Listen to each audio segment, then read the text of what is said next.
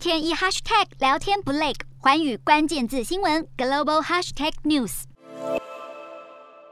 本周的国际新闻快评，我们从乌俄冲突所造成的难民潮来讨论目前各国的难民政策以及难民问题可能会对全球所造成的冲击，来反思面对难民，全世界真的有可能对所有的难民提出援手吗？根据联合国统计，到四月上旬为止，因为战争而从乌克兰逃离家园到其他国家避难的乌克兰人民总数已经超过了四百六十万，而在乌克兰境内流离失所等待救援的人口也超过了六百万以上。这还不包括目前还没离开，但是战争持续而很有可能。即将离开的人数，以目前乌克兰四千多万的总人口来说，这场战争已经造成乌克兰全国超过四分之一以上都成了无家可归难民的情况。面对这么大量的难民，从战争开打至今，西方民主国家确实透过各种管道提供物资，也积极协助乌克兰难民逃离战火的洗礼。尤其是跟乌克兰相邻的国家，在过去一个多月之内，几乎都是全国总动员来协助收容难民。波兰目前收容了超过两百六十万名的乌克兰人，罗马尼亚超过了六十万，而摩尔多瓦和匈牙利也都分别收留了将近四十万的难民。对这些国家来说，短期内涌入如此多的难民，对于当地的政治、经济和社会制度，其实都造成了很大的挑战。虽然说乌克兰难民不会全都留在各个国家，但是想必有不少的国家必须长期的思考这些难民。如果长期留置所需要的成本以及相对应的政策，相对于乌克兰的邻国，因为地理位置接近，必须要直接面对难民潮。目前全力支持乌克兰继续跟俄罗斯奋战的英国、美国等主要大国，甚至是亚洲的日本，都同样喊出愿意帮助收容乌克兰的难民。可是实际上，难民可以到达美国、英国，甚至向东前往日本的比例，真的非常有限。仔细想想，就不难发现，这样的援助其实象征意义大于实际意义。进一步以美国为例，美国总统拜登虽然喊出要提提供十万难民签证，接受乌克兰人民前往美国。可是，在如此兵荒马乱之际，有多少乌克兰难民有能力远渡重洋前往美国？别说是飞越大西洋了，就算要穿越英吉利海峡到英国去求助，乌克兰能够做到这样的难民又有多少？正因为如此，许多国家就算真的有意愿想帮忙，难民其实根本到不了这些地方。最终承受难民压力的国家，还是乌克兰周边的东欧国家。不只是距离造成障碍，英美各国等高度开发的国家其实本身对于难民的认定和收容都有严格的审查流程，通常耗费的时间都非常久。对于目前迫切需要帮助的乌克兰来说，想要前往这些梦幻中的国国度，变成了看得到可是可能吃不到的幻想。